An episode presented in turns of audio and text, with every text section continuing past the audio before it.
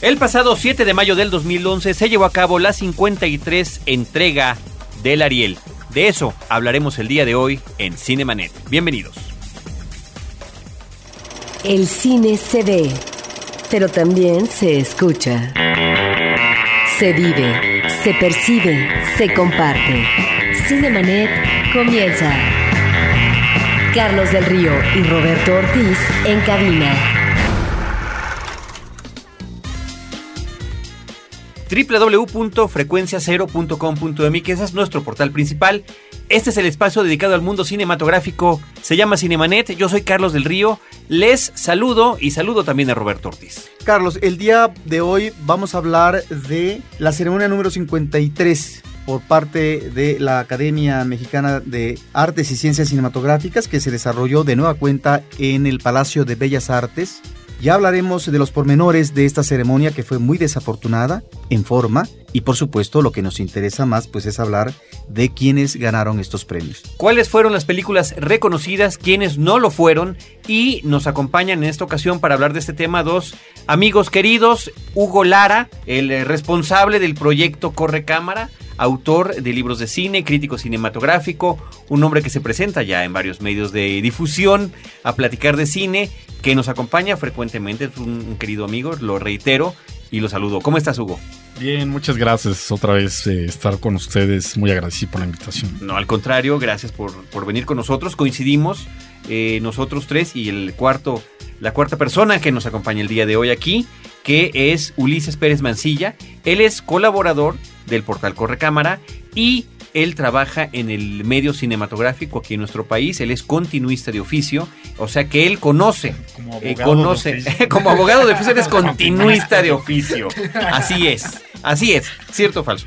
Cierto. ¿Cómo estás, Ulises? Muy bien, muchas gracias por invitarnos. Gracias, Ulises. Bueno, ya te conocíamos de distintas maneras, ya has estado aquí en los micrófonos de Cinemanet, pero digo, previo a eso y previa a tu participación en Corre Cámara, ¿no? Por, la, por el acercamiento cinematográfico ya sabíamos de ti, pero resultó desde ya más de un año que resultó notable el interés que has puesto en el funcionamiento de la Academia Mexicana de Cinematografía, en lo que sucede con los Arieles y desde el año pasado. Hay artículos previos y posteriores de lo que puede suceder en la Academia, quienes participan, quienes no participan. Y me parece, Hugo y Ulises, que estas reflexiones importantes y además muy bien documentadas que ha plasmado Ulises en el portal de Corre Cámara, eh, es importante promoverlas y también que nos des una recordada de lo que has platicado por allí, porque es verdaderamente importante. Yo creo que es importante para todos los cinéfilos. Eh, Roberto, yo platicaba antes de ingresar a esta grabación con, con Hugo y con Ulises que lo que nos une, por supuesto, es el amor al cine, la promoción por el cine, el interés que nosotros tenemos desde un medio como Cinemanet o lo que hemos podido hacer eh, recientemente en Efecto TV o lo que hemos hecho en radio. Es el interés por los Arieles, pues es pensemos que es a favor del cine mexicano. ¿Qué es lo que se está reconociendo o por qué no se reconoce tal o cual otra película? Da de qué hablar el Ariel y pues idealmente, efectivamente, se supone que están diseñados así como los otros premios que haya cinematografías nacionales o los propios premios Oscar, están diseñados para promover el cine, para acercar al público al cine, para llamar la atención y nos parece que desafortunadamente no es el caso eh, un caso de éxito, el que podríamos decir de los Arieles, pero ya lo platicaremos. Pues entramos en materia, Carlos. Ulises, vamos a platicar primero, si te parece bien, cuáles eran las películas nominadas, de las principales, las que tenían mayor número de nominaciones, y después aterrizamos con las cintas y las personas que recibieron su premio de Ariel. Sí, pues principal, bueno, la gran nominada de la noche y que resultó ser la ganadora también fue El Infierno, el infierno que, tenía 14 nominaciones, de las cuales se llevó 9, prácticamente un éxito rotundo. Eh, le siguieron otras 3 que lograron 2. Abel, que tenía 7, se Exacto, lleva 2. se lleva 2. Año Bisiesto tenía 3, se llevó 2. 2 de 3. Y, Las Buenas Hierbas, que tenía 4 nominaciones, se, lleva 2. 2. También. Ahora está el caso de la película Chico Grande de Felipe Casals, porque eh, en principio, antes de que se llevara a cabo la ceremonia, pues todo parecía indicar que las tres películas principales eran sin duda Chico Grande, El Infierno y Abel, porque esas tres películas coincidían con su nominación a, a, Mejor Filme, donde nada más se nominan a tres películas, y las tres coincidían con nominación a Mejor Director. Y Beautiful, que estaba por ahí también, ¿no? Con siete nominaciones. Sí, ahora, eh, Beautiful nos muestra las contradicciones que tiene la academia, porque con anterioridad a esta película la escoge la academia para que pueda dar un primer paso y esté tal vez en la recta final de las nominaciones por parte de los Óscares para la película como eh, la mejor cinta en lengua no inglesa. Y bueno, no solamente fue propuesta por la Academia, sino finalmente quedó dentro de las películas nominadas, no ganó. Y para mí la contradicción es que se repite un error, me parece, por parte de la Academia, en donde esta película que la presenta, que la cobija la Academia para que esté en la pasarela de los Óscares, resulta que no está en las nominaciones como mejor película. Eso me parece que en principio está mal, que sería un error, porque entonces si estás lanzando esta película en Hollywood, ¿cómo es posible que entonces no la reconozcas tú mismo en lo que van a ser tus nominaciones? Algo que quisiera nada más agregar con respecto a estas películas tan nominadas y estas películas que finalmente resultaron premiadas. Bueno, ahí están dos cintas como Chico Grande, que tuvo ocho nominaciones, no se lleva ni una. Y en el caso del Infierno, que tenía 14 nominaciones, de alguna manera se cantaba que iba a arrasar. Y bueno, arrasó con nueve. ¿A qué me quiero referir? A que ambas películas, de alguna manera, el año pasado, ingresan en este ámbito de lo que son las producciones del cine nacional que tienen que ver con la celebración de la independencia y por el otro lado con la celebración de la revolución bicentenario y centenario.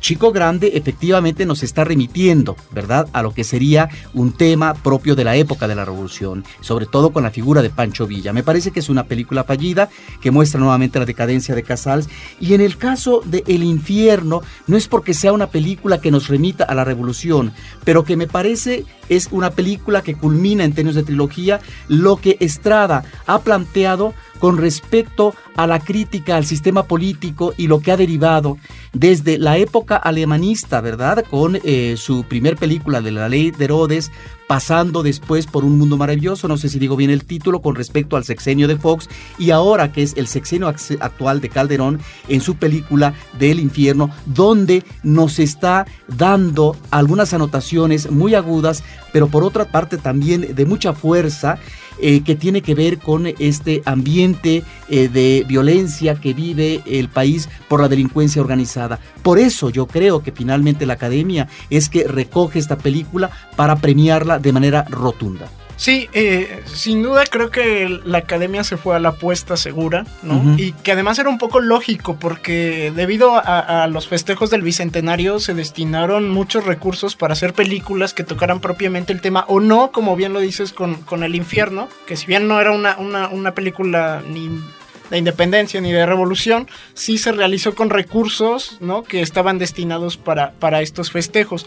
Aunque no, no figura, pero también por ahí está el atentado, con nominaciones técnicas, de las cuales ganó una, que fue vestuario que también es, ¿no? Era como de esta beta. Incluso el, el, el, documental ganador, ¿no? De este año tiene que ver con, con trabajos históricos, ¿no? Con, que tiene que ver con un trabajo de restauración. De restauración yo de, no la, sé, de la filmoteca. Yo no sé si en ese sentido, eh, ¿qué les pareció a ustedes este premio?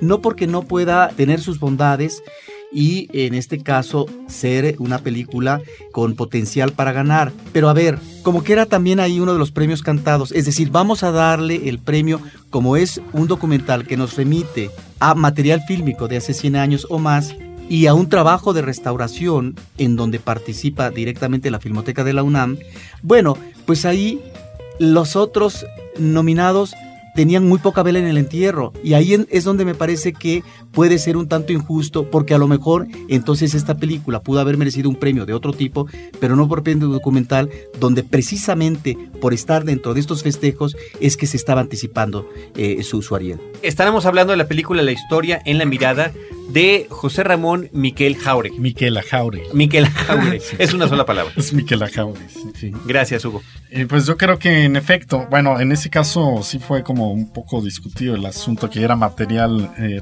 restaurado y se está premiando en gran medida eso, yo estoy de acuerdo contigo. Sí, ¿no? que me parece bien. Porque por ahí había otros documentales muy interesantes. Estaba El Árbol Olvidado, ¿no? De Luis Rincón, que también tenía muchas posibilidades. Es un material muy original y que vale la pena, ¿no? Verse. Y en cuanto al otro que, está- eh, comenzaba a comentar a, eh, Ulises acerca de la coyuntura las películas del Bicentenario, además, efectivamente, el atentado que está pe- perdida por ahí, ¿no? Que en realidad tenía muy pocas nominaciones. Estaba también eh, Hidalgo, ¿no? Que Con seis eh, nominaciones. que tenía seis nominaciones, un número importante. Ganó una.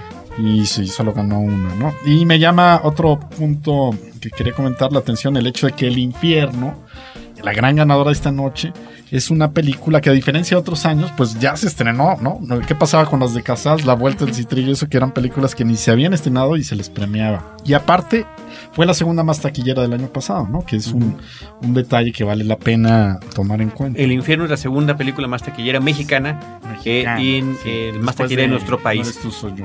¿Les parece que diga yo las, las categorías en las que el infierno ganó sus nueve premios? Nueve de los 14 para los que estaba nominado. Mejor película, mejor director, Luis Estrada, mejor actor, Damián Alcázar, mejor actor, mejor coactuación masculina, que es como se llama aquí la categoría. Iba yo a decir actor de reparto, ¿no? Pero se llama textualmente mejor coactuación masculina, Joaquín Cosío, del infierno, que nada más aquí El quiero hacer... cochiloco. El cochiloco, que yo nada más quiero que aquí hacer una acotación. Uno puede hacer sus quilienas, predecir que tal vez sea el infierno, no, puede pasar todo, pero yo estaba absolutamente seguro de que este era el único Ariel que era para Joaquín Cosío directito. No pensé que fuera ni, hubiera ninguna duda. Podría dudar de mejor película, podría dudar de mejor guion, de lo que quieras, pero de ese no. Eh, una humilde opinión. Mejor edición del infierno, mejor sonido del infierno, mejor diseño de arte del infierno, mejor maquillaje del infierno y también el infierno mejores efectos especiales. Bueno, otra película que está nominada para cuatro originalmente y obtuvo dos premios fue Las Buenas Hierbas de Novaro. Sí, Las Buenas Hierbas de María Novaro, que se lleva los reconocimientos a Mejor Coactuación Femenina, Ofelia Medina en esa película, y Mejores Efectos, Efectos Visuales. visuales. Mejores Efectos Visuales. Le Ahora- ganó, le ganó a Ceres Génesis, que aparentemente era como la que tenía mayor producción en ese sentido, en esa área, y bueno, resultó que no. A mí me parece que Ofelia Medina, que es una histriona, está sobrada en su papel de esta película. Ahí parecía que se lo iba a llevar y que a lo mejor iba a ser un reconocimiento a su trayectoria, eh, que el premio era para Luisa Huertas por la mitad del mundo, pues no, se lo llevó finalmente Ofelia Medina. coactuación femenina. Pues, eh, ¿qué opinan, por cierto? Y hablando de otra película que se llevó dos premios, que fue la película Año Bisiesto de Michael Rowe, que se lleva el premio a Mejor Ópera Prima y que se lleva también el premio de Mejor Actuación, Mejor Actriz, Mónica del Carmen, por esa película que eh, no estaba Mónica del Carmen en la ceremonia, pasó su mamá y otra persona que no sé si era Su hermano. su hermano, Su hermano. que era Sí. el que nos tradujo lo que la mamá quiso decir. Sí. No, Eh, eh, ella está en Francia. Está eh, a raíz de, de que el año pasado la película estuvo en Cannes, la llamaron para que ganó la película que ganó la Cámara, la de, oro, Cámara de Oro, Que la Cámara de Oro en. Cannes a, a ópera prima, ¿no? Es el premio que se, que se da, es un premio importante con el que venía la película, que por eso también se podía pensar que esta película Se lo iba a llevar, Bisiesto sí, ¿no? podía ser, Estaba pero bueno, también estaba, estaba La Mar, que es una película muy bonita, estaba también... La eh, mitad del mundo. La mitad del mundo. La ópera prima del, del Cuec. del ¿no? Cuec, Sí. así es. Yo esperaba que se llevara los 3 de 3. Ok, eso lo hubiera convertido en la más exitosa en ese sentido, ¿no? Sí. y aún así lo sigue Y- siendo porque Y aún así me parece dos de que tres es... la que mejor, bueno, después del infierno, la que mejor récord tiene, ¿no? ¿El, el otro cuál era? Y, eh, mejor el actor. otro no, el otro era mejor guion, que creo que ahí pudieron haberlo ganado, pero se lo ganó Abel, que me parece muy merecido también. ¿no? Muy bien. Los premios de Abel también me parecen como bastante... fueron de las cosas que más contento me dejaron como espectador el, el ver este reconocimiento a la película. Abel, que si bien tenía siete nominaciones, se veía complicado, difícil, eh, poco probable que ganara mejor película, todavía menos que siendo apenas su segundo largometraje y el primero siendo documental, Diego Luna se llevara el premio de mejor director, no, tal vez vamos a esperar a que siga trabajando y que siga trabajando de esa manera, lo cual me parece muy bien, pero sí este reconocimiento que tiene él y su co-guionista de mejor guion original y el otro premio, pues tenemos una categoría en México para el Ariel que es mejor actuación revelación, donde los dos niños que son hermanos en la vida real y que son hermanos en la ficción de la película estaban nominados, pero sin duda era, era muy probable que el que interpreta el personaje protagónico de Abel, que es Christopher Ruiz Esparza, fuera el que se lo llevara y así sucedió, lo cual eh, le brinda a esta cinta que también tuvo su éxito con el público, que también fue una película querida tanto por la crítica como por los espectadores, de llevarse dos reconocimientos importantes. Y en lo de mejor actriz, pues yo creo que sí, Mónica del Carmen sin duda tenía. Sí, era, yo creo que era otro de los, de los premios, can- o sea, prácticamente seguros Ahora, de, la, de la noche. De la Estamos noche. ante un tipo de actuación no convencional. ¿A qué me refiero? Es decir, no estamos ni ante un una actriz que tiene que cubrir una determinada forma de interpretación de acuerdo al personaje. Estamos, no es que sea insólito su personaje, pero sí estamos ante un personaje muy peculiar eh, que tiene que ver con la soledad. Y eh, efectivamente era un Ariel cantado. Había, me parece, una competencia interesante. En el caso de Karina Gidi, es una chica que cada vez eh, tiene mayor presencia en eh, estas premiaciones y que cada vez, ella también participa en televisión, se está consolidando. Es una muy buena actriz. Me parece que está muy bien ella en la película de Abel, pero Mónica del Carmen hace uno de esos personajes que quedan para la historia del cine. Y Además, me su papel es muy exigente. Es ¿no? muy ex- exige mucho. de una gran ¿no? Exigencia, ¿por qué? no, Porque- no cualquier actriz. Exacto, excepto una escena que el director concibe en un espacio abierto, que es la escena del supermercado, todo lo demás se desarrolla en el interior de un departamento, un departamento además pequeño. Y lo único que vemos de ella es de repente divisando, espiando, fisgoneando lo que está sucediendo con otros seres en el exterior. Entonces, esto requiere un trabajo de planificación. Eh, por eso me parece que ahí también estamos ante un guion muy eh, bien eh, trabajado. El de año bisiesto. El de año bisiesto, me parece que hay una exigencia en términos de, de escritura de guion por parte del director y lo más interesante es la puesta en imágenes. Hay un rigor, hay un manejo, efectivamente se trata de una narración minimalista, pero la manera como planea sus puestas eh, de la cámara, ¿sí? Cámara fija, por cierto. y cámara fija, por cierto, y el tiempo, me parece que es lo que le da eh, un gran respiro a la película, eh, un aire eh, notable desde el punto de vista dramático. Es una película que de- eh, inquieta y que a veces deja al espectador con interrogantes. ¿Qué es lo que realmente nos está diciendo este personaje? Pero eso es lo interesante, es decir, uno puede especular con este personaje, pero uno no puede definir del todo qué cosa, qué hay detrás de este personaje. ¿Por qué? Porque el director, uno, no nos está manejando antecedentes biográficos y nos está manejando in situ un momento de la vida presente del personaje y a partir de esos elementos que son a veces mínimos es que uno tiene que elaborar la configuración del personaje. No es que uno tenga toda la libertad para poder configurar el personaje y finalmente eh, determinarlo, pero me parece que ahí está la gran apuesta en términos eh, del director de cómo el espectador tiene la libertad para poder ubicar psicológica, anímicamente y en términos de destino de vida a este personaje. Yo creo, para finalizar, que estamos ante uno de los magníficos logros del cine mexicano en los últimos años. Yo si tuviera que traducir lo que dijo Roberto para un noticiero es, le gustó la película y la actuación de la actriz principal. Sí, sin duda. Pero además el hecho de que eh, es un personaje, es un, una, una masoquista, ¿no? Contaba Michael Rowe en una entrevista que le hice, que El director. sí, el director, que llegó al final a tener dos eh, actrices que le parecían que eh, Podían cumplían con los requerimientos. Uno era Mónica del Carmen y el otro me dijo, no te puedo decir quién fue, pero en cuanto vio que tenía que ser escenas de sexo y todo eso, bueno, declinó, ¿no? Pero si fue alguien que ya había ganado un Ariel, etcétera, y no quiso, ¿no? Entonces también era algo que le exigía el carácter, la seguridad, la decisión de, de una actriz y ahí está, sí se ve efectivamente en la pantalla, ¿no?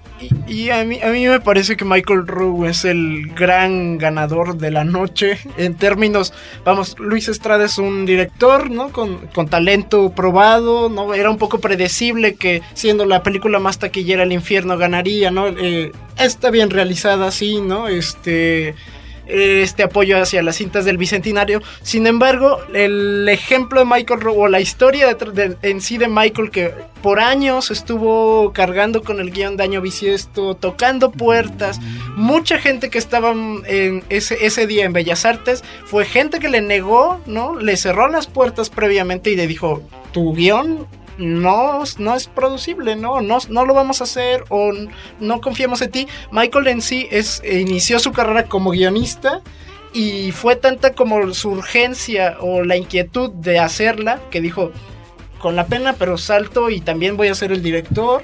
¿no? ¿Se Y entonces? Y eh, hubo quien se subió hasta que te- fue invitado Ajá, por hasta- a Cannes, ¿no? Hasta ya que tenía la estaba en. Cannes. O sea, la película tiene limitantes de producción, a diferencia del- de, todas estas bicentenarias que tuvieron millones de, ¿no? de pesos tras de sí, desde el atentado, desde Chico las más fallidas hasta las más logradas. Chico Sin Grande es el colmo.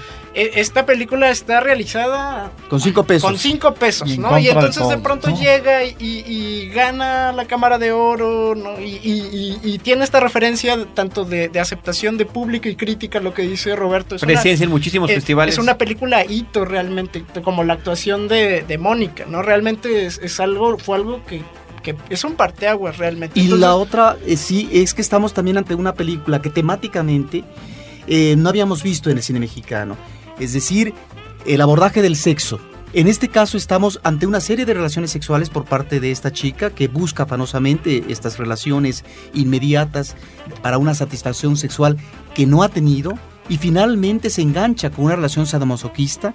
Difícilmente creo que hemos visto en el cine mexicano una relación de este tipo que pareciera llega hasta sus últimas consecuencias en términos de lo que es la actitud del sádico y de la actitud y la exigencia de la chica masoquista y que en el fondo estamos efectivamente como decía yo ante una situación femenina de soledad pero también hacia una búsqueda eh, de lo que se puede considerar que puede ser el amor ¿sí? Una necesidad finalmente de ampararse a partir de una relación en esa mecánica sádica finalmente le da unos elementos de aliento. Es interesantísimo en ese sentido.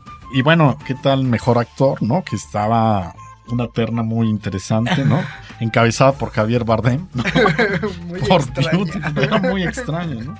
Sí, muy extraña. Javier Bardem, que bueno, eh, con la película de Beautiful, que también ha tenido su, su dosis de polémica, porque si, si bien es una película que ha participado en festivales tan importantes como lo es Cannes, y que ha recibido premios, tan solo ahí la actuación de, de Javier Bardem fue, fue elogiada y fue premiada, pero por ejemplo en, en los premios Goya tuvo muchísimas nominaciones técnicas, pero no tuvo nominación a dirección, no tuvo nominación a película, no tuvo nominación a guion.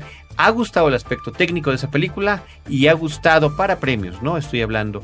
Y ha gustado la actuación de Bardem, que también eh, en un sentido muy distinto, pero comparando con Año, Año Bisiesto, son esas cintas donde el actor protagónico sí está perfectamente bien identificado y lleva el peso específico del filme encima. Y eso pues es de reconocerse, pero bueno, resulta que Javier Bardem efectivamente estaba nominado a Mejor Actor, Damián Alcázar por El Infierno, Demián Bichir por Hidalgo, la historia jamás contada, y Hansel Ramírez por La mitad del mundo. A mí me parece que en la mitad del mundo Hansel Ramírez hace un buen trabajo actoral. Eh, son de esos eh, trabajos que finalmente asume eh, un actor joven y que es difícil, es un reto porque finalmente estamos ante un retrasado mental. No me convenció la actuación de Demian eh, Bichir eh, como el cura Hidalgo. ¿Y qué cosas? A lo mejor ustedes eh, efectivamente se me van a echar en contra.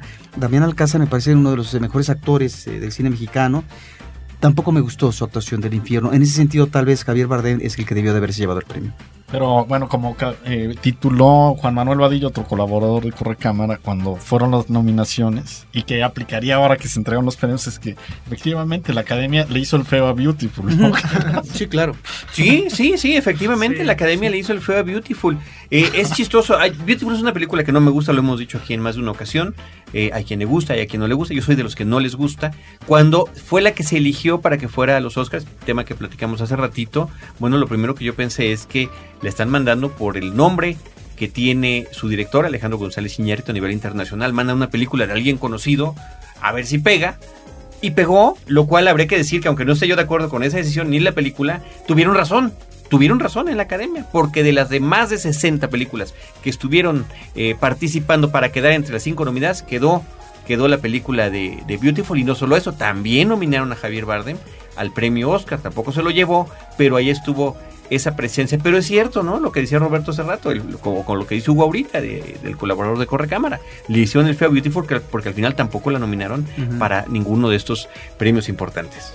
Sí, y la gran contradicción, ¿no? Que eh, está ahí, ahí puesta. O sea, mandamos a una. O, o más bien que habla de que entonces no se está premiando realmente la calidad de una película por lo que ella representa, sino por negociaciones, diplomacias, de decir, ah, bueno, este Iñárritu tiene un peso en Hollywood, mandemos la de Iñárritu. Pero aquí en México, ¿no? El nacionalismo, ¿no? Claro. Vamos, el premio de Alcázar era también. Yo pensé que al final no se lo darían, pero sí, o sea. ¿Y a quién pensabas que sí?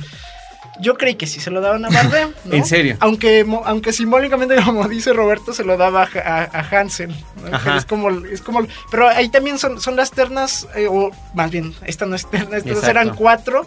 De pronto contradictorias, ¿no? Por ejemplo, Hansel, ¿por qué no estaba en revelación? En Revelación, ¿no? ¿por qué? Que si bien no es un niño, era su primer Era protagónico joven, en sí. cine. Claro. es su primer papel en cine. Entonces, Debió haber estado en... Porque sí, debió haber porque lo- estado, lo- ¿por qué compite con, no? Damián, Al- Con Damián Alcázar, con los es el monstruo ¿no? En México, Sí, y Bardem, que es el monstruo en el mundo, ¿no? y Bichir, que era el que tuvo el... El, El monstruo en este, México en algunas Que es cosas. el monstruo de la condesa. de la condesa. Bichir, que es Bichir, ¿no? Que es Bichir, que, que tuvo una década este, participando, tiene una década de historia en el cine mexicano, ¿no? Sí, en, los 90. No había película donde Era- no, había- apareciera él. No, había, no, entonces. Pero ¿qué es era? significativo el hecho de que ya tenían preparado el chiste ese que se proyecta, ¿no?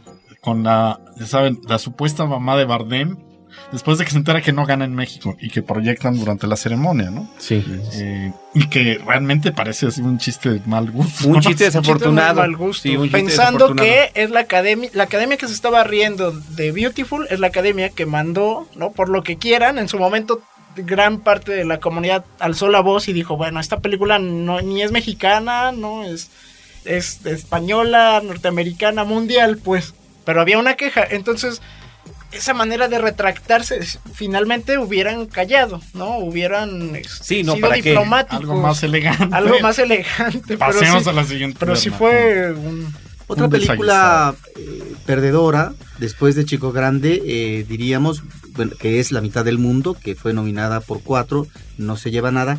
Y otra película que a mí me llama la atención, me parece que es una película padre, eh, muy eh, bien manejada la relación eh, de un padre con su hijo. Alamar estaba nominada para tres categorías y no ganó nada.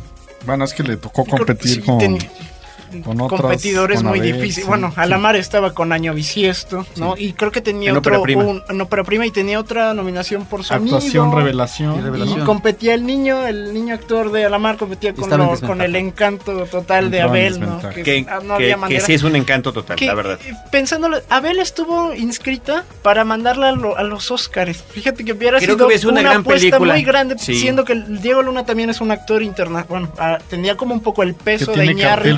Hollywoodense. Sí, ¿no? tiene cartel hollywoodense y finalmente, ¿por qué no mandaron a Abel, no? Por ejemplo.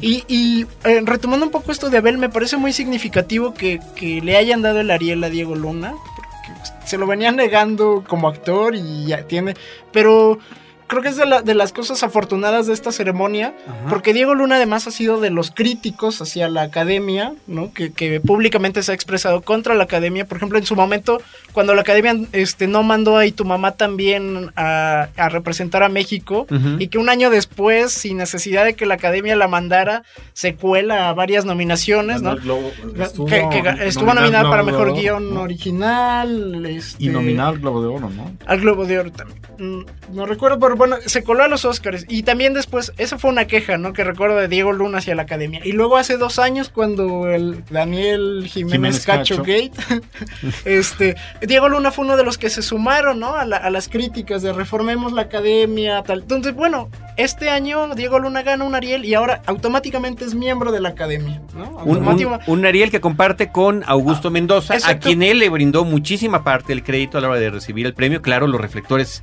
fueron de Diego Luna, se los llevó Diego Luna, pero él fue muy claro al decir que el trabajo importante también había estado de parte de Augusto Mendoza, o el Chido One, me parece que es su, su nombre en Twitter, y, y bueno, pues ahí estuvo este importante premio y, y trascendente por lo que está mencionando Ulises. Sí, además es darle la bienvenida a Diego, que, que a muchos les gusta, a otros no tanto, pero ha sido una persona que ha demostrado que le interesa el cine mexicano desde muchos aspectos. Es un actor, documentalista, Es promotor director, cultural, es él es, productor. director, es productor, ¿no? Y ahora dirige ficción, eh, participa en el guion. Sí.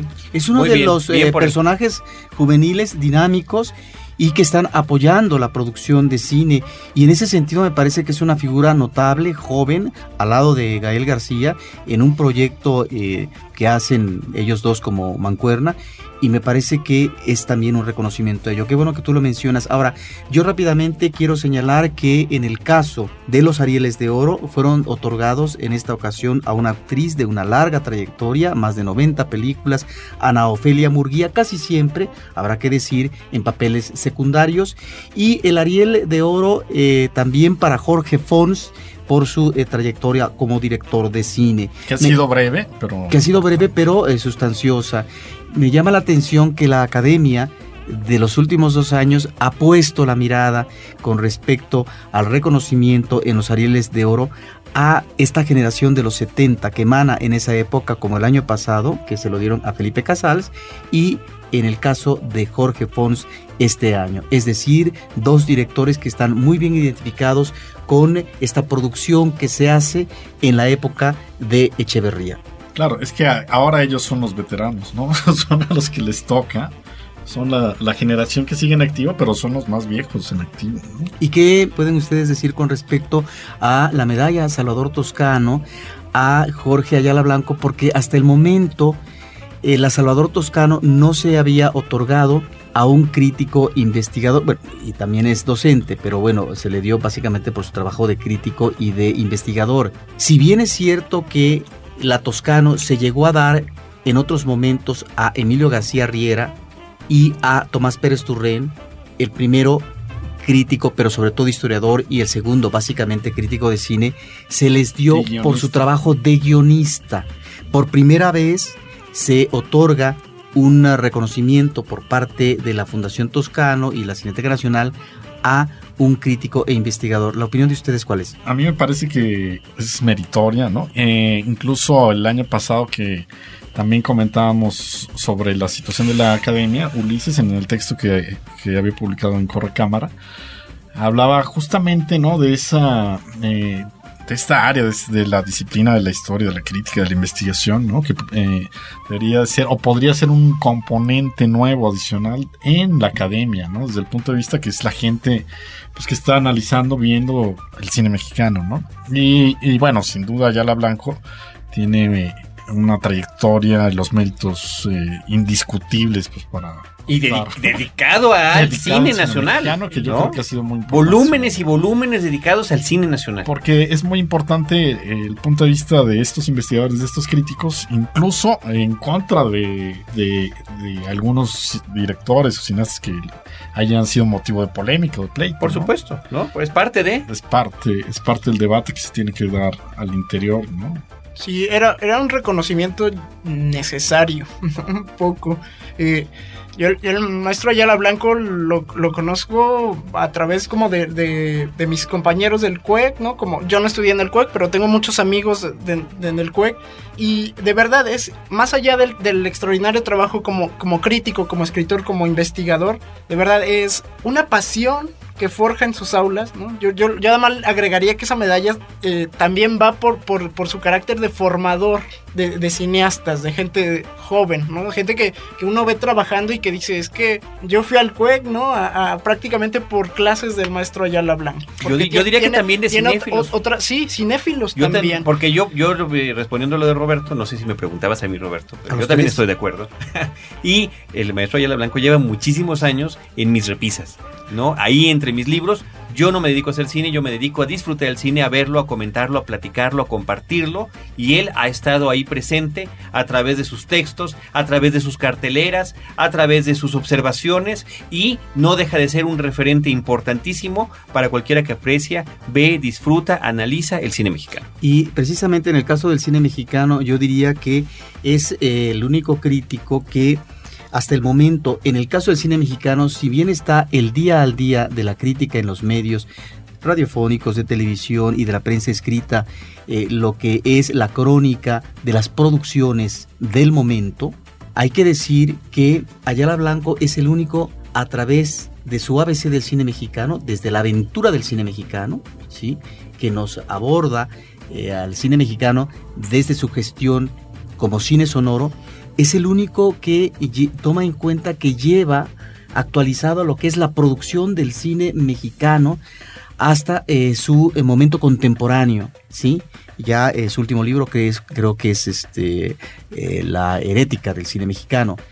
Porque desafortunadamente la historia documental del cine mexicano de García Riera se quedó atorada y solamente logró con García Herrera y su equipo de trabajo llegar hasta los 70. El último libro que tenemos es 79-80. Quiere decir que tenemos varias décadas que nos faltan. La historia documental finalmente es un trabajo global de cada una de las producciones de 35 milímetros con su ficha técnica, su técnica. Pero lo interesante de Ayala Blanco es que no nos habla de todas, pero hace una selección de lo que él considera lo más importante en los últimos años del cine nacional. Y qué decir además como una cosa extra que ha aportado a través de las publicaciones del CUEC, de la UNAM, las carteleras cinematográficas. Es un trabajo que durante muchos años se ha realizado con una investigadora de apellido Amador, carteleras cinematográficas por década del cine estrenado en México, nacional o extranjero. El cine que se estrenó en México qué día se estrenó, en qué cine se estrenó, cuántas semanas cuál es el título original, cuántas semanas duró y cuál es el título con el que se renombró en el caso de las películas extranjeras, eh, con el que se renombró a las películas en nuestro país. Esto es importante en un país como, como México, donde a veces el título eh, en el idioma original eh, dista mucho del título con el que se comercializó en español aquí en México y que después se nos olvida y parece que un vacío de la memoria colectiva y cuando hay un remake o cuando vuelven a reestrenar una película por algún aniversario u otro, lo reestrenan con otro nombre. Cuando la cinta, punto que la hayan traducido mal el nombre, ese ya es con el que se quedó, ¿no?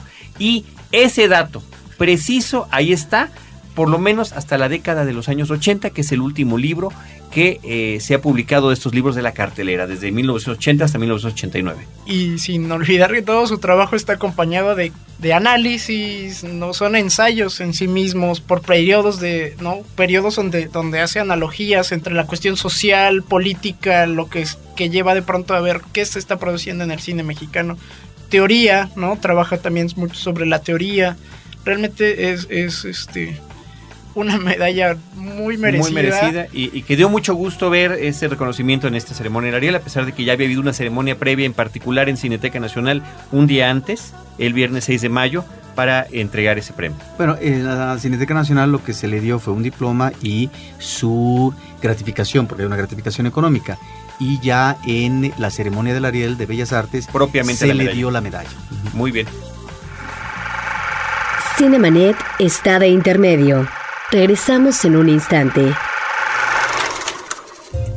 Tipos de vinos, variedades de uvas, viñedos, cómo llevar una cata, regiones vitivinícolas, casas productoras y todo lo que quieres saber sobre este tema lo encuentras en Vino para principiantes, un curso en línea de educación sobre el vino. www.vinoparaprincipiantes.com, un podcast de frecuencia cero, Digital Media Network.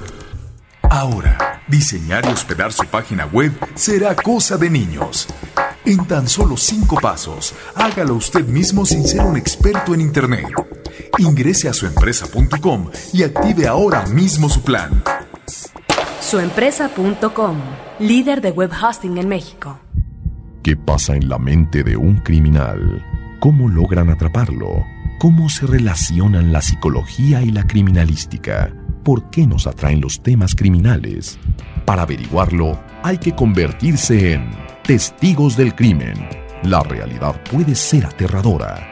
www.testigosdelcrimen.com, un podcast de frecuencia cero, Digital Media Network. Cinemanet. Si les parece, regresamos, Hugo y Ulises, a platicar comentarios finales de algunas de las películas. Me parece que no hemos, no hemos hablado de Hidalgo, la historia jamás contada. Seis nominaciones, se lleva un solo premio. Hay quien dice que tal vez tuvo pocas para lo que significó la película, porque es una película que gustó a público, gustó a crítica. Quizás de las películas, de las llamadas películas del Bicentenario, pues es la que más estaba enfocada en un personaje Fue- muy de las más taquilleras. de las más ¿no? taquilleras, un Decía- personaje tan reconocido como el Curo Hidalgo, pero desmitificado, visto desde una perspectiva distinta. Quizás hayan exagerado con las pasiones o no, Carnales. de todo tipo, de todo tipo, ¿no? Pero Eh, bueno, había unas nominaciones, aprovechando que le sí, estás mencionando. Venga, venga. Yo comentábamos que eh, no había entrado ni en mejor diseño de arte, donde tenía, digamos, las características. Tampoco Así como está en mejor vestuario, que sí, parecía que, es- que como- parece, la- esas dos eran, podrían haber sido otras de las cantadas. Qué así curioso, ¿no? Y Qué en cambio curioso. está el, el atentado, que todo era y la como de del cartón. mundo, el mejor vestuario, ¿no? Sí, También, sí, ¿no? sí, sí. Sí, hubo nominaciones que Hidalgo de hecho no tuvo y que tenía todo para, para ganarlas. ¿No? Y la dejaron fuera con Y la dejaron fuera, sí. Sí, ahora, Eh, obviamente es una película que como mejor película yo jamás la hubiera nominado. Pero en estas categorías técnicas sí, Sí. tenía todos los atributos. porque no es ni mucho ¿no? menos una gran película, es una película que tiene su nivel de producción decoroso, me parece que integra algunos elementos muy atractivos. Hay dos cosas, sobre todo una que me parece muy importante para la historia también del cine mexicano, que estamos en el tratamiento diferente, como dice Carlos, desmitificado de una figura histórica y en este caso del cura Hidalgo. Eso me parece muy bien, porque si algo ha tenido el cine mexicano es que no solamente ha sido oficialista, sino que ha sido además muy retórico y muy como en corset en el manejo de los personajes históricos y cómo se expresan. Me parece que es un punto a favor de la película. Sin embargo, esa desmitificación nos lleva a lo que a mí me parece un error de tratamiento del personaje. El personaje es un libertino, pareciera que eh, no tiene más que O sea, jugársela que no es en el ese padre sentido. Hidalgo, sino el padrote Hidalgo. ¿no? Exacto, exacto. Y no es que finalmente no tuviera estas características en su personalidad, en su conducta, el cura Hidalgo, pero pareciera que solamente vive para la fiesta, para la pasión, para el desmadre y para el alcohol. Y ojo, cuando el cura Hidalgo, de acuerdo a la historia, llega a un pueblo, sí, de provincia y va a oficiar ahí un trabajo, oficiar misas y un trabajo, resulta que solamente lo vemos en las pachangas de su casa y no oficiando misa, no hablando con los feligreses. ¿De qué cura estamos hablando? Preguntaría yo como espectador. Ahí me parece que está una de las, eh, grandes fallas de, de la película. Y la otra, para finalizar, es que de repente la película se vuelve una obra de teatro y no se sale de la obra de teatro. Ahí me parece que hay un desequilibrio que no sabe manejar del todo en términos de tiempos y de el director. Son grandes fallas que finalmente la dejan como una película menor, no obstante que tenía toda una serie de atributos en términos de producción. Sí, no, co- no coincido del todo con ese asunto de las fallas, Roberto, porque yo creo que la imagen del Cura Hidalgo, digo, desde la estampita de la papelería hasta eh, otras, eh, otras eh, versiones cinematográficas, nos han hablado de toda esa otra parte, ¿no? Pero ya lo dije, que efectivamente estoy de acuerdo con eso, Carlos. No, que estás en... No, espérame. Yo lo que digo es que no era necesario ver esas partes que tú dices que no lo viste oficiando misa, que no lo viste haciendo tal o cual cosa. Esta se está pasando en la historia, como dice el título, la historia jamás contada, y se basan justamente en este tipo de Perdón, cuestiones de excesos. Pero es un cura, Carlos. Sí, claro, y eso lo sabemos, ¿no? O sea, no necesariamente porque sea cura tienes que verlo No, no, pero oficiando. en la historia, en la historia Pero- yo no veo nada de eso. Pero en términos Sí. de las nominaciones, sí fue una película que, Que fue maltratada. Que fue maltratada. Sí. ¿no? Ganó mejor música original, un Sin premio duda, que ganó, Y un, que- que y un sorprendió. premio bien, bien merecido, porque Sí. la composición es... este, De Alejandro Giacomán. partitura De, de uno de los especialistas en esta área del cine mexicano. Sí, ¿no? Pero había un pero, ¿no? Pero, pero competía contra Gustavo Santaolalla, ¿no? de la música de Beautiful, ganador de la- del, del Oscar y demás, ¿no? Estaba como que... Que pasó lo mismo en Mejor Fotografía, otro de los departamentos técnicos, Sí, donde Damián sí. García, este joven cinefotógrafo que es muy bueno, Doblemente nominado. doblemente nominado por Chico Grande y el Infierno, pierde ahí sí frente a Beautiful, Rodrigo Prieto. Ante Rodrigo. Prieto, sí, sí, y el sí, otro sí. era Granillo, dos veteranos, ¿no? Bueno, sí, de los cineastas, de los cinefotógrafos intermedios, digamos, pero ya Rodrigo Prieto de niveles internacionales, ¿no? Efectivamente, pues Pero ahí- bien pudo haber ganado Damián García. Exacto. Por lo por menos cualquiera por- de las dos, ¿no? Por cualquiera de las Tal vez, tal vez en, en el caso de Damián García, más por, por Chico Grande que por eh, El Infierno, ¿no? Me parece que ese trabajo era mucho más vistoso, tal vez, ¿no? En la, en la composición fotográfica que hacen esos grandes exteriores filmados en Durango y demás, Claro. ¿no? Aunque Rodrigo Prieto, bueno, sin duda también tiene. Sí. bueno, es competir con. Bueno, los- que eso quiere decir que estamos hablando de magníficos eh, fotógrafos. Efectivamente. que ya eh, de los últimos años han logrado incursionar de manera muy exitosa en Hollywood. Ahora, pues ya platicamos de, de todas las categorías, nos falta nada más mencionar que el mejor corto de ficción lo ganó la película El último canto del pájaro cucú de Alonso Ruiz Palacios, el mejor cortometraje documental Río Lerma de Esteban Arrangois y la mejor película iberoamericana fue un empate, dos de las tres películas nominadas se llevan el premio José Martí, El Ojo del Canario de Cuba y la película también La Lluvia de España, la que no ganó es, es nada más la película argentina El Hombre de al Pues ya lado. hubieran ganado las tres. Sí. Pues sí, ¿verdad? Y mira que a mí El hombre de al lado es una película que me gusta. Es una película muy interesante con un personaje, yo no sé si retorcido psicológicamente con respecto a su conducta, pero curiosamente el espacio fílmico de esta película es en la única construcción casa que en Río de la Plata hizo Le Corbusier, este famoso arquitecto, en Latinoamérica. Ahí, en ese espacio, es donde se filma esta película y ahí es donde finalmente se desarrolla la mayor parte de la historia eh, que tiene que ver con una contrariedad eh, de los eh, que viven en esa casa con el vecino de al lado. Y el último Ariel que falta mencionar, mejor cortometraje de animación, que se lo llevó la película Luna de Raúl y Rafael Cárdenas. Ahora sí, de alguna manera, a lo largo de esta charla sobre los premios, sobre las películas, hemos puesto algunos eh, dedos sobre el renglón sobre cuestiones de, las, de lo que hace la academia. ¿no? Yo quisi- así, aquí quisiera pasarle el micrófono a Ulises, que insisto, eh, ha pasado más de un año muy al pendiente de cómo funciona la academia, de cuántas personas votan, de quiénes son esas personas que votan, de por qué o no se puede escoger tal o cual película. Y de repente pues sentimos que hay algunas contradicciones, ya mencionamos varias, pero también hay una eh, alarmante baja participación en lo que tiene que ver con los miembros de la academia. Tú ahorita nos- vas a decir cuántos hay, cuántos votan. A partir de este año ya pudieron hacer algunas cosas vía internet, lo cual subió levemente el porcentaje de participación, pero creo que es importante conocerlo, Ulises. Sí, se ha, se ha ido como reformando con el paso de los años. Esta vez, por ejemplo, el comité de elección, que son quienes nominan, ¿no? Y que tienen que ver todas las películas que se inscriben, es una convocatoria abierta a todas aquellas personas que han ganado un Ariel o que han estado nominadas al Ariel en más de una ocasión. Esos son los miembros de la academia. Hay seis, alrededor de 600 miembros de la academia que tienen esta característica. O ganaron un Ariel o fueron nominados. No importa cuántas, con una nominación ya eres miembro de la academia. La restricción, por ejemplo, empieza a la hora de nominar. Nominar nada más pueden los ganadores o quien tiene más de una nominación. Y pusieron una restricción un poco ilógica en la que los productores de, de las películas participantes no podían inscribirse. Y sin embargo dejaron suelto gente que tenía trabajos participantes, sí podía hacerlo, ¿no? En otros rubros. Y los actores... eh, los eh, actores también. ¿Sí participan? Eh, sí, ¿Y los productores no? también. También, solamente la restricción era que no tuvieran una película participando este año. Por eso, pero sí participan actores que han sido, por ejemplo, nominados y que están nominados actualmente, ellos también participan. Sí, Pero entonces es una injusticia. A ver, ¿quién pone el dinero para hacer una película? Los productores. En ese sentido, ¿no será, de acuerdo a lo que nos estás diciendo, que a eso se debe a que lo que estamos viendo últimamente, creo que se presenta también este año, es que determinados productores privados retiran sus películas para que no participan en, en el Ariel. Es, es injusto. ¿Qué es lo que vemos nosotros en Hollywood? Ahí está precisamente la presencia de todos estos productores que están jalonando sus películas, las están promoviendo, pues finalmente es parte del juego. Este año fue un comité bastante amplio, a diferencia de otros años. La convocatoria es abierta, se inscribe quien desea, salvo como esta restricción que no es tan terrible, es decir, solamente no van los productores que participan este año, pero luego hay otro gran grueso que sí.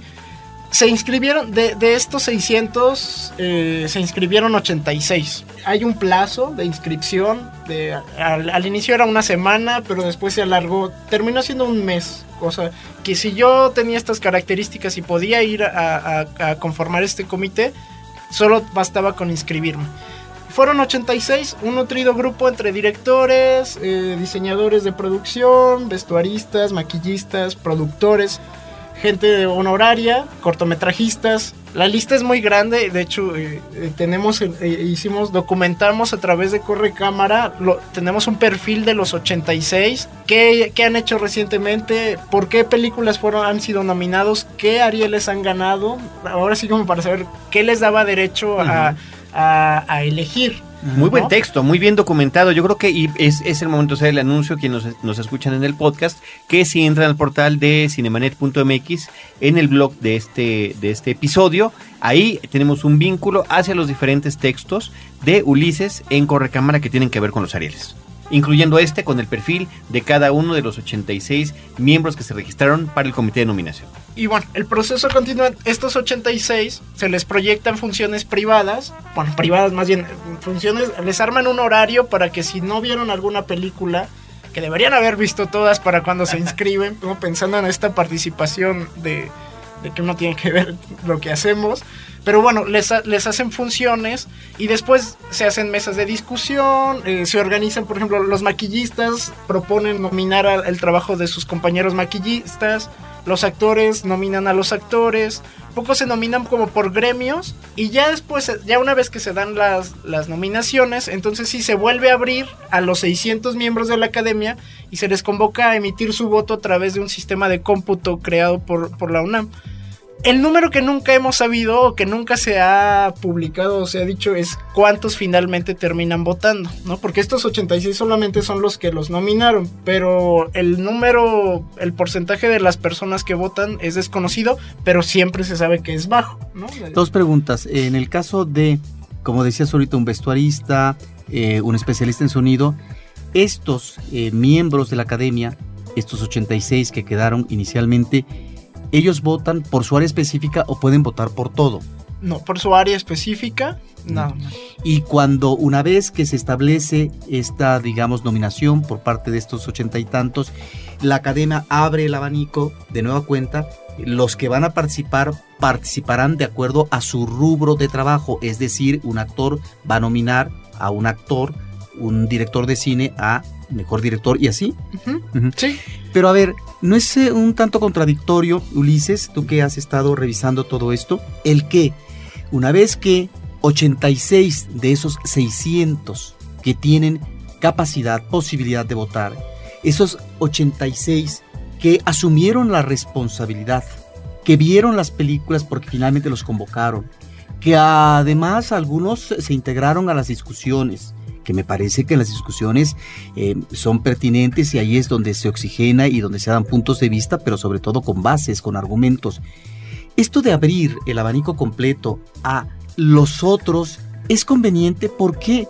Porque en principio me parece que hubo eh, una especie como de dejadez, de una falta de interés por parte de estos otros, la mayoría, que no participaron. Y ahora resulta que sí van a participar, qué comodidad, cuando muy seguramente muchos de ellos no vieron las películas. Y entonces estamos ante una desventaja, porque ¿qué derecho les da para poder hablar y para poder calificar de películas que ni siquiera tal vez vieron? Pregunta yo creo, más que responderte algo, yo estoy totalmente de acuerdo contigo. Eso podría, a la hora, ahora que se ha hablado tanto de necesitamos propuestas, ¿no? Esta sería una grandiosa propuesta, ¿no? No abrir a toda la academia. Si, si hay 4, 500 que no están interesados, ¿por qué mejor, no? Que se concentre activamente. O también el año pasado hacíamos otra propuesta, que se abra no solamente a los miembros de la academia, porque, eh, y hablo en, como miembro que también pertenece a, al hecho de hacer cine, uh -huh. ¿no? De, de, escribir, de analizar cine, habemos uh -huh. personas que, digo, a lo mejor yo en algún momento dirijo y podría aspirar a un Ariel, pero hay rubros o hay personas que nos dedicamos a esto uh -huh. que nunca tendríamos un Ariel por ejemplo, el maestro Ayala Blanco, que es extraordinario y que tiene todo un legado hacia el cine mexicano, jamás podría ser miembro de la academia porque no hay un Ariel para el mejor crítico, ¿no? O, o no hay un Ariel para el mejor asistente de dirección, o no hay un Ariel para el mejor script. Mm. Eh, ¿Qué me dices de los de locación, no? Sí, nunca, de son, nunca son reconocidos. Este, los asistentes en cada rubro, ¿no? Por ejemplo, este, la misma gente que analiza, estudia cine, que trabaja, por ejemplo, en las filmotecas, en las cinetecas, todos realmente conformamos, ¿no? Este núcleo de que a quien nos apasiona y nos interesa el cine. Entonces, o, o limitamos a que el Ariel lo den las personas que están participando, así certificado como fue esta vez. En la página de internet de la academia está, está publicado el comité, ¿no? Nosotros cualquiera puede ver y checar quiénes son, ¿no? Y por eso hicimos este, como estos perfiles para. O abramoslo a seguramente a lo mejor a- afuera, los de, de quien no está en la academia, tiene muchísimas más ganas de participar, o más propuestas, ¿no? O, Sí. o, o abrir. Que efectivamente propuestas puede haber muchas en muchos sentidos, este, pero yo creo que aquí lo que preocupa es la falta de participación de quienes sí pueden, ¿no? De acuerdo a los estatutos actuales, los que sí pueden, pues bueno, es un porcentaje muy menor. Pero yo, yo creo que eh, también hay una discusión pendiente de que es el fondo de por qué no quieren. No se trata de reformar solo la forma en que quién va a votar y cómo van a votar, si vía internet o no, sino para qué sirve. Si la academia está funcionando exclusivamente para organizar una fiesta al año, bueno, pues entonces eso es lo que habría que cuestionar, ¿no? Veamos los otros ejemplos. La Academia de Estados Unidos tiene programas de restauración, tiene bibliotecas, tiene archivos que pone a consulta, tiene un, un- un- bueno, instalaciones, ¿no? Para investigadores, para el público, ofrece servicios, vende imágenes. En Sí, fin, hay, hay una, una base que le da un sentido más diverso a solo organizar la noche de los Óscares. ¿no? Sí, de los Arieles. Entonces ah, de aquí, los, sí, bueno, los Óscares ellos, si, sí. si se trata de hacer una fiesta, pues yo Sí. creo que no necesitan un- una academia, ¿no? Sí, Eso lo puede hacer no, cualquiera. es- estoy de sino, acuerdo. Sino replantear el sentido de la academia, ¿no? Que tendría que tener un, un impacto en otras áreas, ¿no? En, la- en el área de promoción de la investigación, de la comercialización, De, etcétera. de muchas, pero quizás muy... Y a lo mejor tendría que abr- abrirse hacia un, un- un espectro más grande, ¿no? Una academia regional, este, México, Centroamérica, Sudamérica, no sé. A lo mejor estamos en el, en el momento que debería de. Pero y la difusión también, otro- Hugo, ¿no? La difusión de las Pero películas. ya ¿Cuál está es la visto queja? que el Ariel, pues no, tampoco ayuda mucho para la difusión, No, honestamente. pero es si que tú ni- le pones en tu cartel ganadora del Ariel la mejor película, no creo que llegue, jale más. Y eh, no se ha puesto, no se usa, ¿no? No se usa. No No se usa, no se usa porque no... sí funciona en términos eh, de una trayectoria fílmica, un director, un actor, cuando se menciona en su trayectoria que ganó uno, dos Arieles y demás, en términos de posicionamiento, en términos de el prestigio eh, que nos está aportando como talento y calidad. Ahora, en esta ceremonia hubo una reflexión por parte del director de la academia, que actualmente es Carlos Carrera, eh, donde él precisamente estaba externando ah, algo de lo que tú mencionas, Hugo. Él habló de que la academia está pasando en estos momentos por una etapa de crisis y que eh, si no se atendía debidamente la situación que estaba viviendo, entonces eh, la academia podía no tener ya más ceremonias de entrega de los Arieles. Se refirió específicamente, eh, sin hacerlo explícito, a un problema también económico, que de alguna No, lo manera... hizo, lo hizo explícito. Claro, Lo es fundamental. ¿no? Pero no es explícito Con el- con el en la medida en que no se manejaron números. A eso voy. Es decir, si hay, claro, finalmente es una ceremonia, pero eso se puede detallar en una conferencia de prensa. Es decir, si hay un problema económico, se tiene que decir por qué y ubicar. Desde el año pasado se dio una especie de forcejeo con respecto al presupuesto que podía terminar casi en pleito entre el presidente en aquel momento, que era Pedro Armendáriz, y e Incine, que estaba aflojando el presupuesto. Y resulta que me llama, porque de repente uno no sabe detrás qué hay en el fondo. Y resulta que decías que no me dan el dinero, bla, bla, bla. Y hubo una contestación de Marina Stavenhagen, la directora de Incine. Dice, bueno, pero ¿dónde están los comprobantes de los gastos? Que nosotros pues necesitamos eh, comprobar, ¿sí? También eh, como institución que estamos dando. Es decir, ¿qué es lo que está pasando atrás de estas cosas en términos del manejo de los dineros? Y si esos dineros pareciera que solamente sirven para organizar efectivamente una fiesta.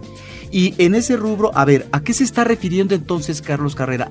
Refundar la academia, que, es para disparar hacia estos otros rubros donde tendría que estar la academia poniéndose las pilas y no solamente en el reconocimiento cada año, porque entonces estamos hablando no de una academia eh, modelo, pero sí una academia que va a cubrir con una serie de requisitos, como tú dices, que lo cubren otras academias, como en el caso de la de Hollywood, ¿no?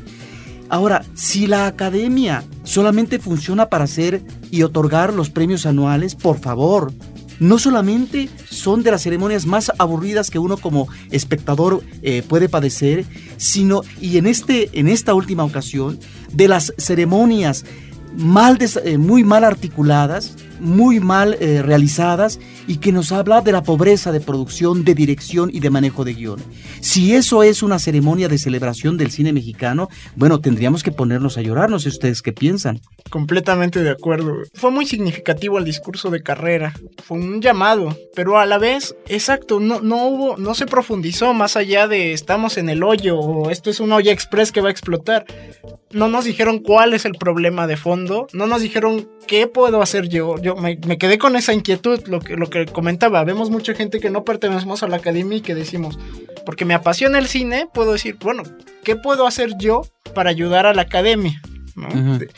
Yo investigador, yo este, crítico de cine, yo quien sea, o, mismos actores, continuista de oficio, o, mismos directores, actores que nunca han accedido a, tener, que nunca han tenido una nominación o uno, ¿no? Y a veces, y muchas veces injustamente, ¿no? Entonces, no se dijo eso, por ejemplo, había que trabajar, hacer un trabajo periodístico a fondo, ¿no? Yo, por ejemplo, proponía y dije, bueno, si, si nos piden propuestas, vamos a, ver justamente eso, qué está pasando con esos recursos, cuánto es realmente, porque nunca se ha dicho, se especulan cifras erróneas a veces o este aproximadas, pero realmente no hay, exactamente, no hay una conferencia de prensa donde diga, a la academia se le destina esto y de lo cual se trabaja así durante un año, ¿no? ¿A dónde se va ese dinero? Y si se va solamente a esta organización de, premios, estamos muy mal. Yo, ¿Por qué mejor no hacemos como los críticos de Estados Unidos, ¿no? Que cada año nada más emiten su lista y los premios pesan porque el que los firman, ¿no? Es así de, no necesitan hacer una presea, ni una ceremonia, ni una alfombra roja, simplemente sale alguien y dicen, ¿no? Este, el premio de este año eh, para la mejor película es tal, ¿no? se necesita hacer realmente esta ceremonia. Y la otra, pues sí, que nos dieran como rumbo, rumbo y la ceremonia, bueno, ya, ya la iremos comentando, pero fue demasiado desafortunada. Curiosamente o irónicamente, este año había como una comunión entre las nominaciones, ¿no? Nadie estaba como tan a disgusto como en otros años. Eh, las categorías estaban muy sólidas, ¿no? Había, había categorías donde decías, cualquiera que gane está bien, ¿no? Es una gran actriz, es un, ¿no? Y sin embargo, yo siento que lo arruinaron un poco con esta ceremonia tan desastrosa que todo el tiempo parecía gritar que, el premio ya no tiene credibilidad por parte de su conductor, ¿no? Jesús Ochoa. Muchos momentos que, si quieren, bueno, más comentar. Sí, bueno, solemne, ¿no? Lo del Ariel de Oro que comentábamos que inmediatamente después se hace un, se monta un sketch muy anticlimático, ¿no? Por llamarlo de alguna manera. E improvisado, para, Los, para, los eh, que recibían el premio. Una ofensa. El chiste de Javier Bardem. Entonces, de pronto todo eso, en lugar de subir el nivel, digamos, del premio y de, los premiados, pues eh, se queda todo cuestionado, ¿no? Sí, incluso eh, me saltaba mucho y también parecía que era una percepción personal, pero al salir en el lobby se fue comentando y no fue la, no, no, como se, fuera una lectura que sí se dio, como una, una especie de grosería al maestro Ayala Blanco. Generalmente el ganador de la, de la medalla Salvador Toscano se le hace una semblanza, ¿no? Este, a pesar de que simbólicamente ya se había entregado como un, este primer premio en la Cineteca un día anterior, en este momento nadie dio un discurso previo, incluso en el folleto, en el programa de mano que dan, no hay tal semblanza, ¿no? Como un poco de... Fue contradictorio porque el presidente de la academia hablaba de unidad y después, en cuanto el maestro Yala Blanco sale del escenario, vienen unas, ¿no? Las coplas de dos tipos sin cuidado, un sketch grosero en el que el director de la ceremonia, Daniel Groener, empieza a, reclamar, ¿no? Como a burlarse de justamente el trabajo de, del maestro Yala Blanco, ¿no? Como una especie de revancha Claro, se le dedica tiempo a un sketch en lugar de a una En- semblanza En, de. en lugar de que, Ayala de que le dieran el ¿no? micrófono a, a- a Ayala Blanco. ¿no? que era muy eso tal vez- significativo su presencia eh, en, en Bellas Artes, ¿no? recibiendo esta medalla tan importante y por el legado que ha dado al cine mexicano y sin embargo se siente este, este ambiente ríspido, ¿no? Como de burla, como de... De chacoteo, De chacoteo, ¿no? Sí. como de, a ver, ahora aquí nosotros tenemos el foro, ¿no? Y tú serás muy crítico, pero, pero ahí te van estas coplas, ¿no? Completamente grosero, ¿no? Y, Grosero, bueno, y una este, serie de fallas, por ejemplo, unos presentadores iniciales de una terna eh, no tienen eh, bien la información, cometen errores eh, dentro de lo ¿Quién que es fue el guion. director de, de la ceremonia? Daniel Gruner. Sí, dentro de lo que es ah, la información que deben manejar, eh, un actor confunde las equivalencias de lo que es una novela con el largometraje y el corto con el cuento.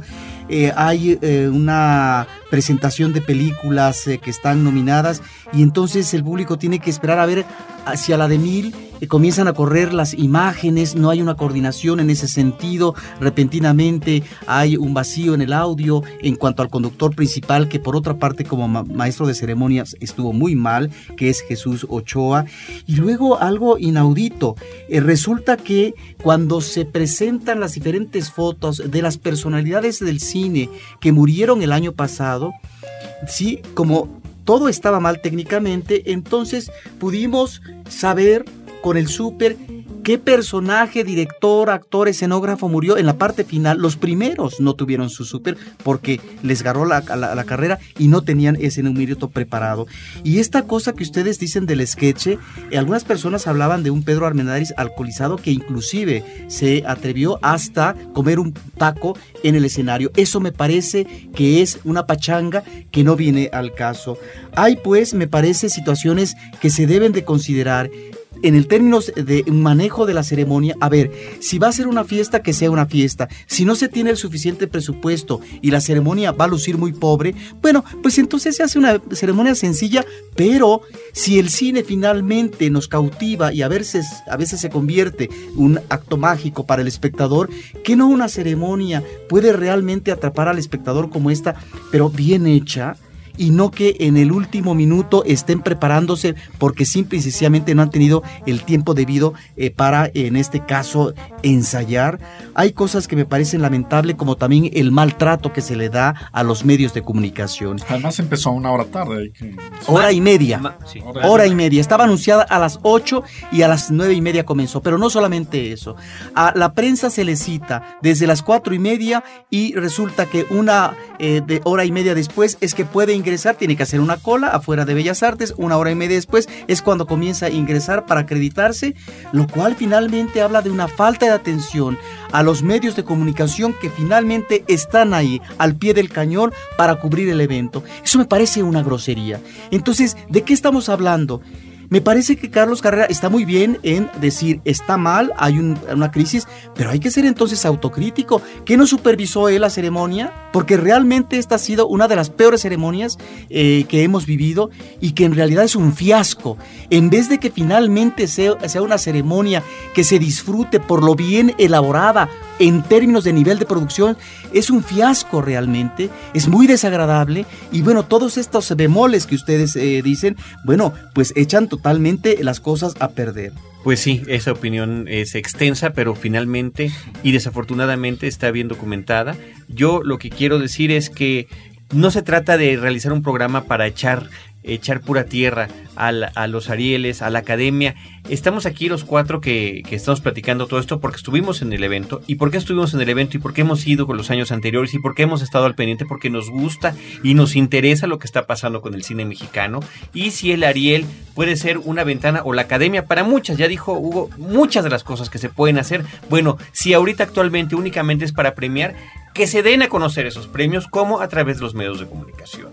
Que por lo menos se haga alguna retrospectiva después o antes. Digo, la Cineteca presenta las películas nominadas en un ciclo una semana antes, pero la, misma academia puede hacer otras cosas en conjunción con, con algunas, eh, eh, además a lo largo de todo el país, ¿no? Yo creo que se puede juntar con universidades. En fin, yo digo, propuestas sobran, pero que permitan realizar la labor de cobertura y que si va a haber una ceremonia o una fiesta, como lo hemos estado llamando, pues que esté bien organizada.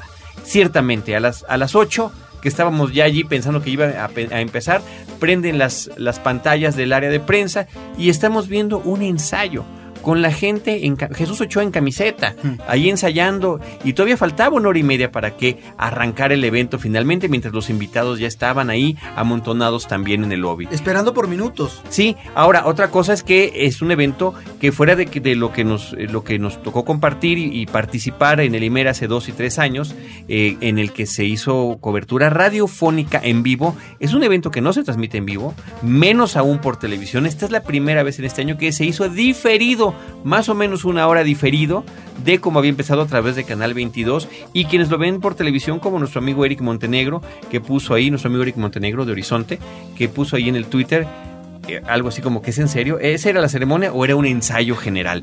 Esa es la impresión que da o el asunto de que eh, pues los espectadores del cine nacional son los únicos que no se pueden involucrar con ver la ceremonia de los Arieles, ¿no? Porque o la ven diferida o la ven una semana tarde o se enteran quizás como nosotros que estuvimos eh, tuiteando las noticias era lo más cercano a lo que podíamos tener para tener una cobertura en ese momento.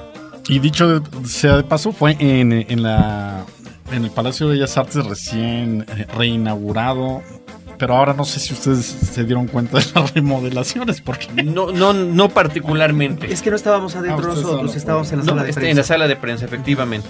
Pues bueno, esas son algunas de las observaciones yo creo que tenemos en, relación con lo que pasó con el evento, en cómo funciona la academia. Seguiremos insistiendo, nosotros hemos estado en contacto con gente de la academia, yo creo que sería bueno tratar de... Eh, eh, fueron infructuosos los esfuerzos que hicimos por tener cierto tipo de cobertura, trataremos de ver si podemos invitar a alguien para que nos platique de esto, pero de repente la pared con la que nos topamos el obstáculo es que parece que no quieren que se cubra el Ariel, que parece que no quieren que se promueva lo que se está haciendo. Y bueno, pues nosotros estamos como cinéfilos hablando bien o mal del cine mexicano dependiendo de la película, no del cine mexicano en general.